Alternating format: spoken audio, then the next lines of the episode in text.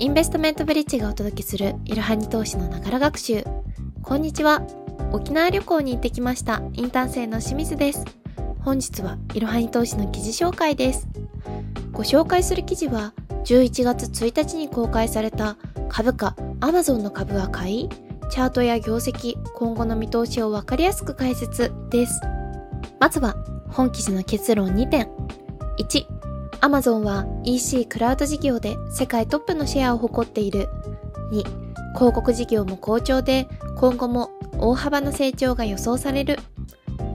大手 EC サイトでおなじみの IT 企業 Amazon、GAFAM やファングプラスの一角として世界中の投資家から人気を集めています。近年は EC だけではなくサブスクリプションサービスや AWS といったクラウドサービスも展開しています。今回はそんな Amazon 社の株を購入するべきか、今後の予想や日本からの買い方をご紹介していきます。まずは Amazon 株の基本情報。Amazon という名前はほとんどの人が知っているかと思いますが、通販だけの会社ではありません。まずは概要を見ていきましょう。会社名、Amazon.com Inc.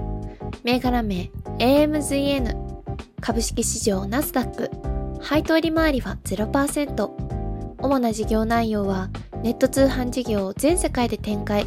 市場シェア第1位のクラウドサービス AWS も提供。動画や音楽配信サービスにも注力となっています。Amazon はアメリカを代表する IT 企業で GAFA と呼ばれるアメリカ人気株の一つです。GAFA とは Google、Amazon、Facebook、Apple の頭文字を取った造語ですね。最近ではマイクロソフトも加わって GAFAM と呼ばれていることもあります。では次に Amazon の事業を見ていきましょう。大きく以下の4つに分けられます。EC、Amazon プライム、AWS、広告。順に見ていきましょう。まずは EC。Amazon 最大の事業が EC サービス、つまりネット通販です。直販だけでなく、マーケットプレイスも成長しており、毎年2桁成長を続けています。マーケットプレイスとは Amazon が販売している直販と異なり、Amazon 以外の出品者が販売している商品の売り場のことです。売上高に応じた一定の割合の手数料が Amazon の収益となっています。EC 事業だけで Amazon 全体の約5割の売り上げを占めており、アメリカの EC 市場でも4割近くのシェアを握っています。アメリカの EC では圧倒的なシェアと言えます。アメリカやヨーロッパを中心に高いシェアを誇る Amazon ですが、中国をはじめアジア圏での伸びは今一つのようです。アリババ等の中国 EC サイトが競合となっています。次に Amazon プライム。映画や音楽、本が見放題、読み放題のサブスクリプションサービスです。こちらは年50%を超える成長率を記録しており、Amazon の中でも大きな収益源となりつつあります。次に AWS。AWS とは Amazon Web Services の略で、聞き馴染みのない方も多いかもしれません。サーバー、ストレージ、データベースなどをクラウド上で管理できるサービスとなっています。クラウドインフラのシェアは世界1位で33%にも及びます。AWS は Amazon の売り上げの約15%を占めていますよ。最後に広告。ここ数年急成長を遂げているのが Amazon の広告事業です。メタなどの他の IT 企業では広告が下火になっている中、Amazon の当事業は年100%以上成長しています。売上も四半期ベースで90億ドルほどと今後の Amazon を担う事業に成長しています。では次に Amazon の業績推移を見ていきましょう。まず直近5年間の売上と利益です。右肩上がりの成長を続けており、直近5年間の売上高の年平均成長率は27.5%となっています。この数字は GAFAM の他の4社と比較しても高水準と言えるでしょう。日本企業の年平均成長率は約0.8%と言われているのに比べると圧倒的な成長率です。さすが世界を代表するグロース企業ですよね。しかし、純利益は2022年第1四半期から赤字となっています。人件費や燃料費の高騰及び設備投資が主な赤字の原因です。アマゾンが四半期ベースで赤字となるのは2015年ぶりです。売上が順調に伸びているとはいえ、懸念点の一つともなるでしょう。続いて、事業分野別の売上高です。ネット販売、マーケットプレイスが主力事業となっており、ついで AWS の売上が大きくなっています。事業別の売上成長率を見てみると、ネット販売が0%、実店舗販売が13%、マーケットプレイスが13%、サブスクリプションは14%、AWS21%、広告33%、その他135%。成熟しつつある EC 事業に比べ AWS や広告事業は急激に成長していることがわかります。これらの事業の今後に期待ができそうです。では、Amazon が好調なのはわかりましたが、GAFAM の中で比べるとどうなのでしょうか？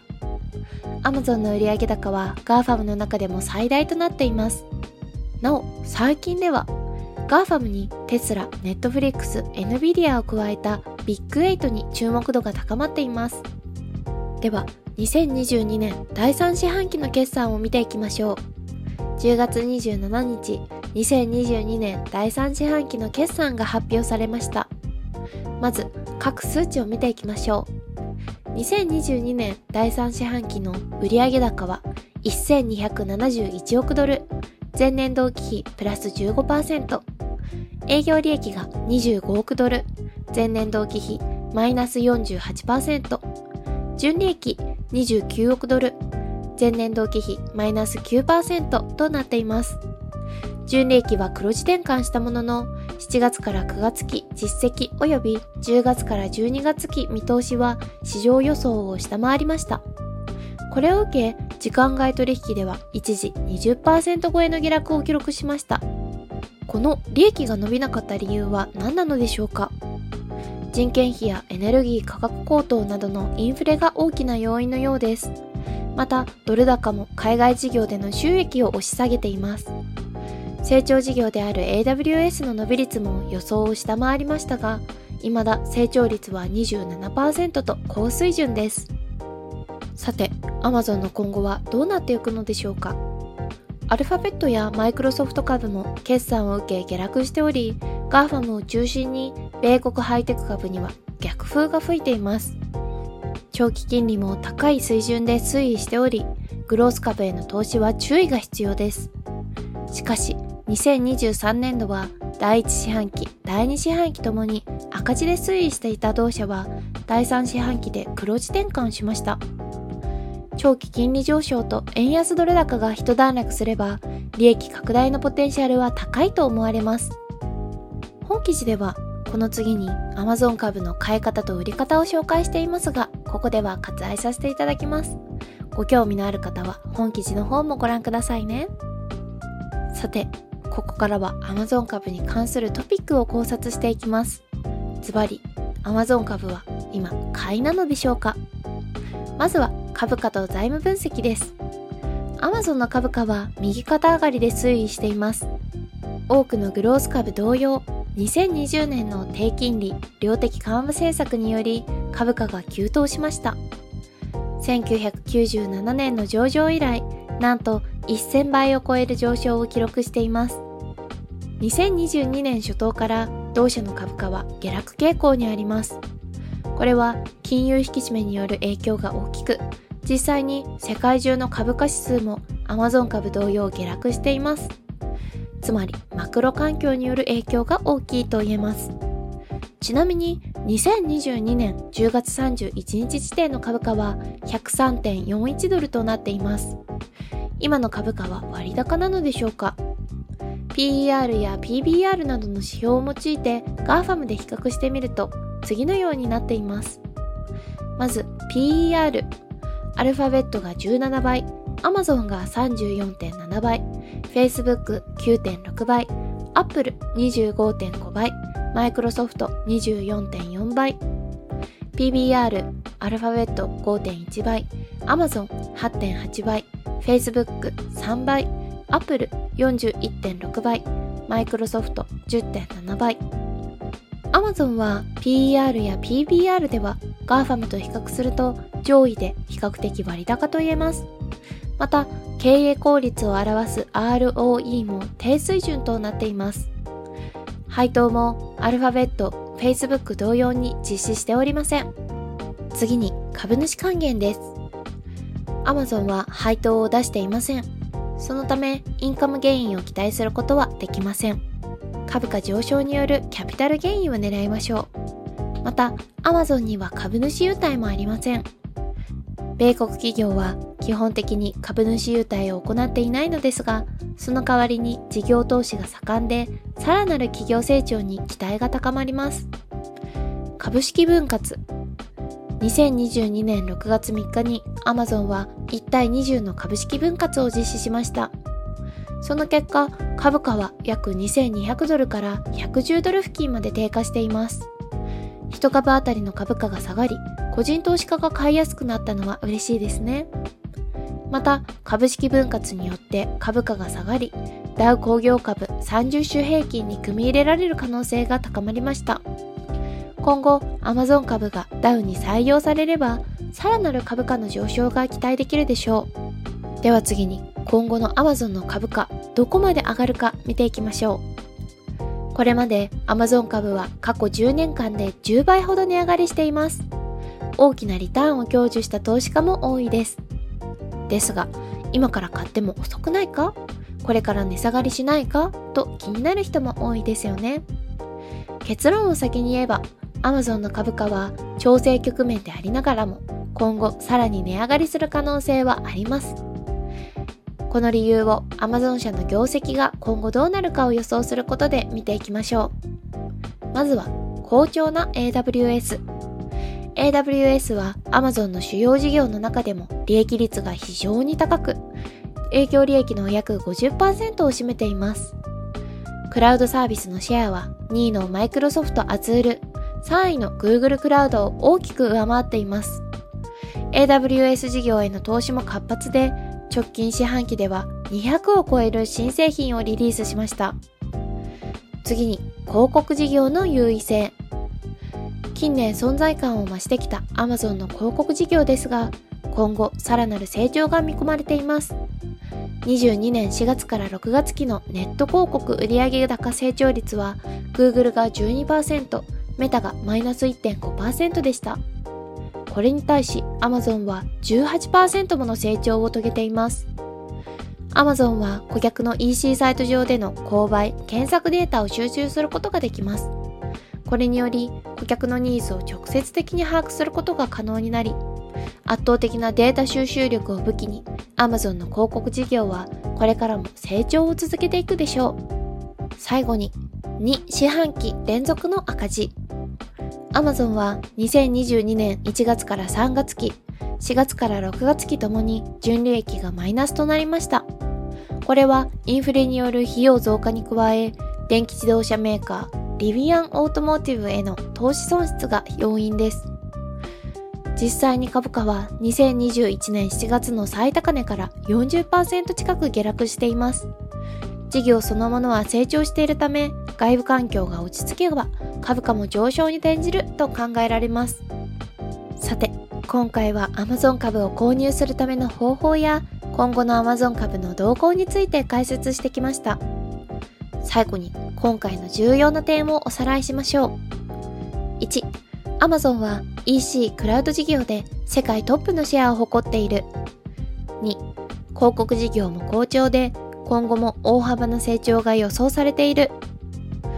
Amazon 株は利上げやインフレの影響で株価の下落が続いていますが、今後も成長可能性の高い有料企業です。AWS や広告事業の成長で今後も株価上昇の見込みもあります。いつでも投資ができるように今のうちに証券口座を作っておきましょう。それでは本日の息抜きです。沖縄旅行は小浜島という石垣島からフェリーで行く離島に行ってきました。去年初めて行き、とても心地よかったので今年もリピートしました。ホテルはハイムル節というリゾートホテルです。毎度この説明にはピンとこないのですが、敷地面積はなんと東京ドーム8.5個分らしく広大なことだけはわかりますね。宿泊棟が園内に7つあり、自分の部屋から食事会場や温泉、ビーチに行くのにゴルフカートを利用します。ベタ踏みでも時速15キロないくらいだった気がします。今回は海にうねりが発生し、予約していたサンセットを見ながらのサップや満潮時には消えてしまう白砂の幻の島上陸ツアー、シュノエケリングがキャンセルとなってしまいました。しかし、空いた時間には、より初心者向けの体験サップと、ビーチでのトーイングアクティビティを追加して、存分に満喫することができました。サップは8割が落ちない、2割が入水したくて落ちると言われている中、見事に私と友達がひっくり返りました。なんと100%の中に入らない希少な逸材がここに2人もいました。トーイングアクティビティはバナナボートのようなものを想像すると分かりやすいかと思います。ジェットスキーで高速に引っ張られ、カーブとスピード、しぶきに耐えながら落ちないように必死にしがみつくやつです。バナナボートは比較的一番つまらなく、背もたれのついたものやお尻をはめるタイプのものが案外安定感がありそうで必死に掴んでいる必要があり面白かったです。戦略的に右へ左へ重心を動かして3人で落ちないように必死にジェットスキーのお兄さんの振り落としに食らいつきました。離島でゆっくりしたいという方には小浜島ハイムル節大変おすすめです。本日も最後までご視聴いただきありがとうございました。ぜひこの番組への登録と評価をお願いいたします。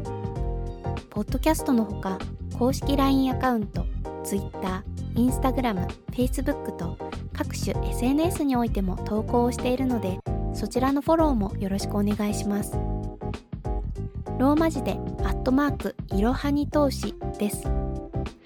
また、株式会社インベストメントブリッジは、個人投資家向けの IR 企業情報サイトブリッジサロンも運営しています。こちらも説明欄記載の URL よりぜひご覧ください。